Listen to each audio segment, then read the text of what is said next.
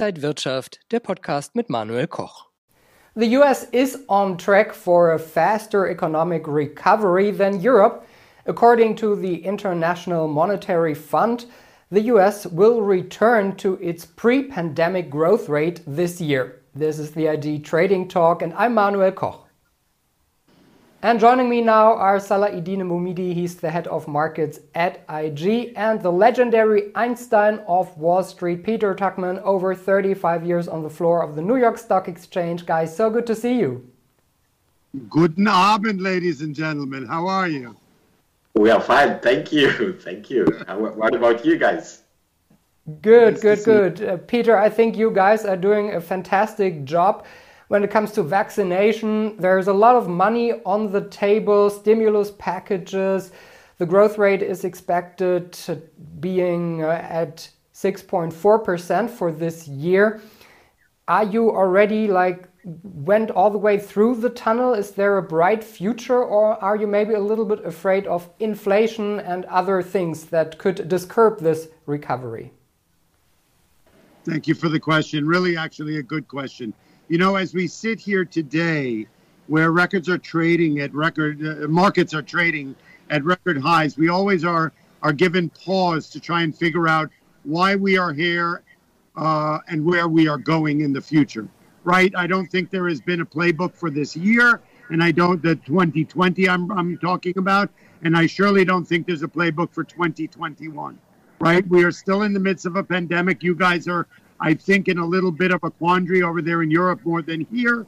And the reopening story is still very questionable uh, globally in so many different ways, right? We are definitely on track to a better vaccine uh, progression than they are in Europe, yet we are seeing the variants now. The primary variant in the US is the 1177 or whatever the number is that came from the UK, and we're seeing spikes in a lot of Midwestern cities, as well as New York, New Jersey, and Florida, which could be throwing a little bit of a uh, a wrench in the uh, in in the soup. We are also seeing a spike in uh, uh, uh infections amongst the 20 to 30 year olds. So while there are still so many unknowns, and we know those will have bearing on the economic recovery, the market yet once again is trading at record highs. So why is that the case, right? We've got a new administration. We have a stimulus package. We've got a big toolbox by the Federal Reserve that they say they're going to keep nimble and flexible in to use what they need to to keep the uh, recovery going. Is inflation a question? Yes. Is the yield a, a could be problematic? Yes. But it really kind of feels like nothing's going to put a dent in this thing. I am given pause though when markets are here. Before we started the show, I asked uh, Salah what the short interest was on the S&P 500 because when markets hit these high levels and sustain them for a little while, you and I, we spoke, the three of us, a few weeks ago. We talked about the rotation, and I think the three of us were one of the first to identify what was happening while NASDAQ was coming in and the Dow was going up, that this was a uh, uh, uh um, identifying it as a bit of a rotation. And I think a lot of the smarter people than us said that coming after we discussed it. But I don't think that's where we are right now. I think we are. I think the investment community is definitely looking to the future. I think they are they are cherry picking stocks that they see going forward will participate better in the um, in the recovery and the reopening story. I think it's important to, important to note, and we've spoken about it for the last year, that there are stocks that participated in an incredible rally within the pandemic space as they made our lives a lot easier, whether it was e commerce, whether it was Zoom and video chatting, whether it was the stay at home exercise thing or the stay at home houseware story. We've talked about it many times. They benefited uh, uh, or, or to to the best of their ability by reinventing themselves within the pandemic space. Excuse me. But where does that leave us with the hospitality story, with the cruise line story, with the gaming industry, which has benefited partly by online gaming, but not as much by in-person casino story and uh, and travel and whatnot. So are people starting to cherry pick these sectors looking to the future because at the end of the day, we're hoping whether it takes six months or a year, I can't really predict when people are going to feel comfortable to really get outside and go and travel and whatnot. We are seeing a huge spike in travel. We saw it over the Easter holiday here in the U.S. 1.5 million people getting on planes every day throughout that time. But there are still unknowns. There is still anxiety. The reality, I got my second vaccine last night, uh, two nights ago, and I have to admit I did get quite ill last night. I did spike up in temperature to 101.5. I feel a lot better today. I'm hoping some of my long COVID issues are abated by the second vaccine, which is the hope. But there's still so many unknowns. I think I really, I know I'm rambling a little bit, but I want to sort of highlight what the next number of weeks are going to be uh, highlighted by, which is earning season, right? We saw in 2020, there were a couple of earning seasons where the CEOs were not able to give guidance at all. The unknowns were exorbitant. They were not even able, able to uh, uh, even able to give some real semblance of what the earnings looked like from a revenue and earnings standpoint. This is going to be a a, a serious uh, um, story in the next number of weeks as we see first quarter 2021 earnings season start up and where is the story going to be? How honest and transparent are these CEOs going to be? And how much guidance can they give us of what the world's going to look like on a reopen coming forward? Uh, yeah, Peter, last year we already talked about guidance, fundamental stuff, which uh, was not clearly what will happen the, in the upcoming year because uncertainty was too big and too great. And uh, now I think companies still are struggling with guidance for the next upcoming, uh, upcoming uh, months and actually years. And that's why I don't care on fundamentals, to be honest, in that period. I'm looking on technical analysis, seasonal patterns that are really coming back. Actually, seasonality is coming back in the last two years, 20, uh, 2020 and 21. And meet events, I two weeks ago, people asked me the S&P 500 should now has uh, have already reached his top. And I pointed out with the Bouhmidi bands that 4,100 points in the S&P 500 is the first upper resistance for me. And we already reached last week 4,100 points. Say by saying like the upwards trend is still not finished. April is one of the best months. I think what you already said, and this is actually my question, if guidance is, if the earning season is coming, May is coming, summer, which has a lower uh, yeah, volume on the market, maybe volatility can again pick up and give us a small correction. This is what I, what my gameplay for the next two months actually is. What do you think about it? So, I mean, to address that point, I'm wondering, I, I, I always appreciate your look on seasonal patterns. And I think that we saw amazingly enough, that even within the pandemic space, the seasonal patterns did still bear out, right? Not that many other things bore out. You know, we've got all those things. We've got January. Sorry about that. Uh, we've got, uh, you know, uh, last year we saw what, what sell in May and go away, and the Christmas season and the spike in September leading into a rally of October, November, how December played out they followed seasonal patterns, irrespective of a global pandemic. It was quite something. And I, you know, I look at historical patterns, and while they were thrown a little bit in flux in some ways, uh, the seasonal patterns seemed to work. So, what is going to what, what is the next few months going to to bear out? we are, we're, we're we're at a time now, the three of us here in in in the beginning of April. Um, where the I appreciate your point about 4100 it didn't reach 4100 in a fast and furious fashion. If Correct. You look, if you look at it as a, it as a spike, we've marched our way with, with strength and determination to 4100. It's you know what I'm saying. So as we've seen in the past, the sell-off in March 2020 was fast and furious. Right, it was an oversold situation on March 23rd, 2020 whether the stimulus package came in or not, it was definitely a buying opportunity. So when people look at these record highs, when they reach them in a fast and furious overbought environment, then we normally would see technical analysis play a role in deciding whether we are hitting resistance or how it's going to be. As we know, if we address technical uh, technical analysis, we get to resistance and then we watch it. Either it hits the resistance twice and starts to fade, consolidates, comes in, or if we hit that resistance and then suddenly we break through that resistance on the third time and that resistance becomes a base for a higher move, we see a further rally. So, once again, the investment community, while it looks long term to the future for long term investing, they have one posture. But you and I and Manuel often talk about technical analysis, which is the best defense against volatile markets, which I still believe we are in.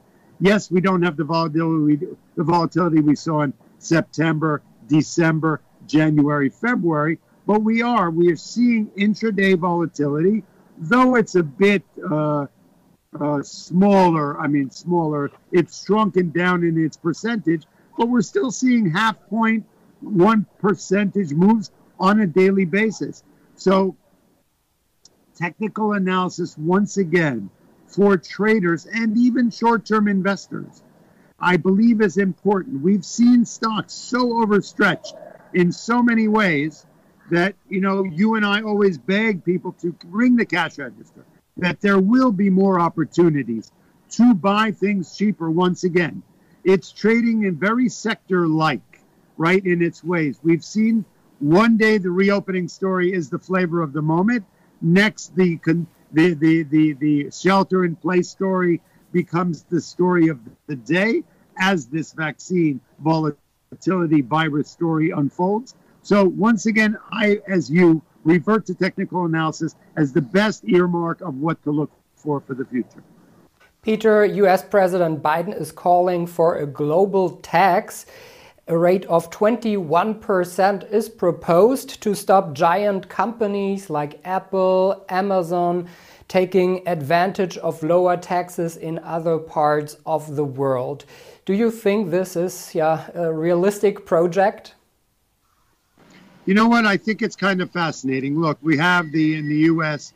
the narrative of the Democrats versus the Republicans. Mr. Trump came in and knocked the corporate tax down from 38 to 21, I believe, or 34 to 21. That was very much what he ran on.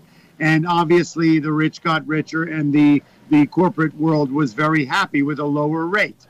Now, and then we've got the Democratic story. One of the fears that we that people felt that could dislocate any kind of positive reaffirmation of Mr. Biden's presidency while he does an incredible vaccine rollout and that he does a lot of shakeup of the environment that Mr. Trump had set the stage for, was a raise in the corporate rate to finance the $3 trillion stimulus and the $2 trillion infrastructure uh, story.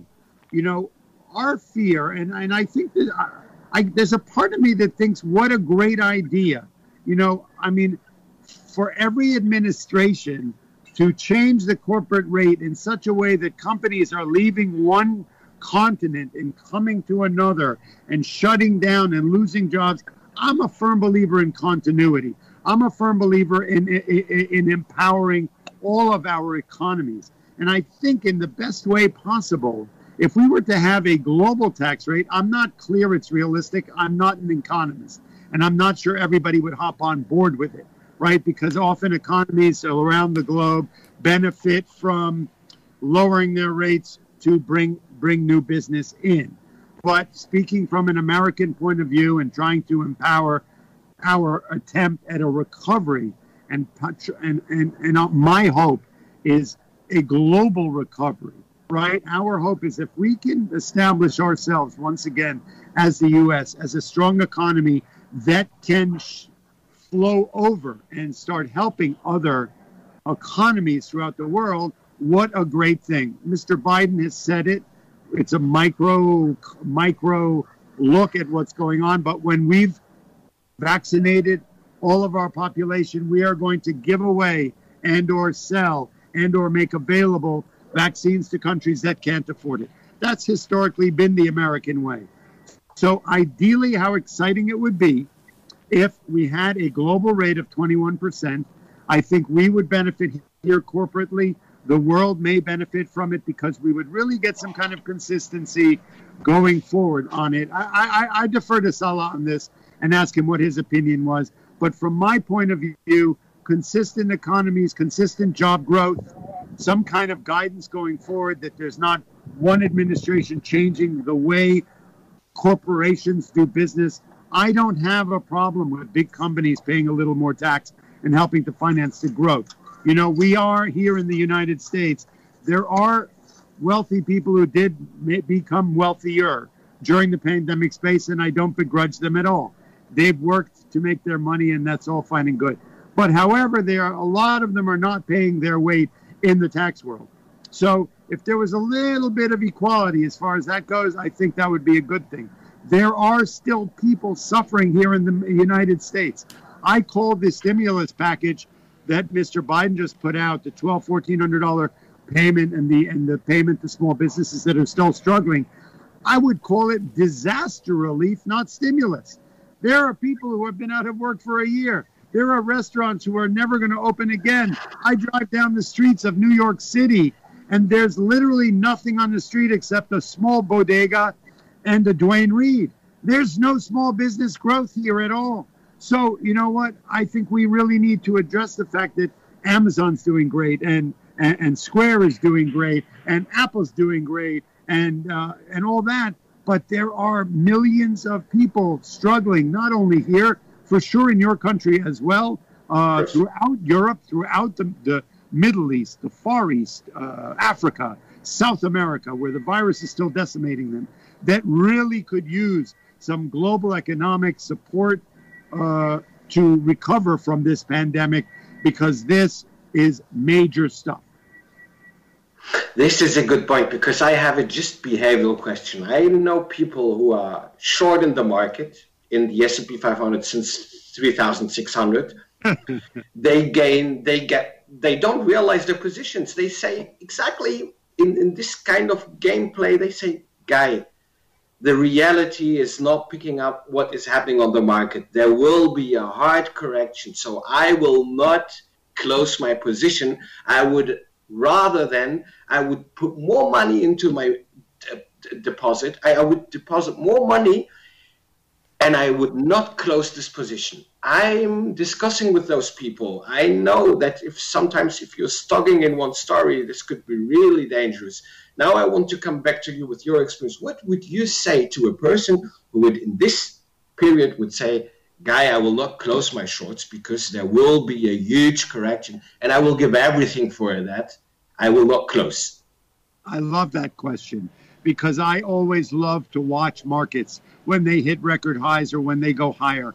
Nobody could have predicted that on March 2020, on the 23rd, that even with the incredible short term, high powered stimulus package that was instituted, okay, to try and uh, uh, counter uh, the the power of the global pandemic would have brought the market to here.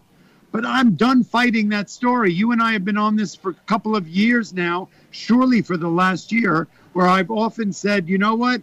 How is it that the market keeps going up? Let's be clear here, man. On March 23rd till August 10th, we saw a back to even progress of the S&P 500. And since August, we've seen a double digit growth from them in the eyes of a complete global shutdown. How right. is that possible? How is that possible? You know what? I don't know how it's possible, but it happened. And I always joke and say, market's doing what it wants to do. And the bottom line is, what battle do I want to fight here? Am I going to stand ground at the front lines of this fight and go, I'm going to stand firm? Right, and this there's got to at some point the economy, the market is going to catch up with the economy.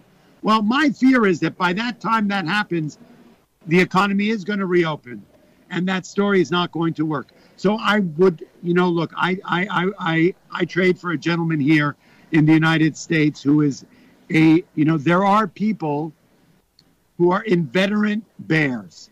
They're always playing the short side, right?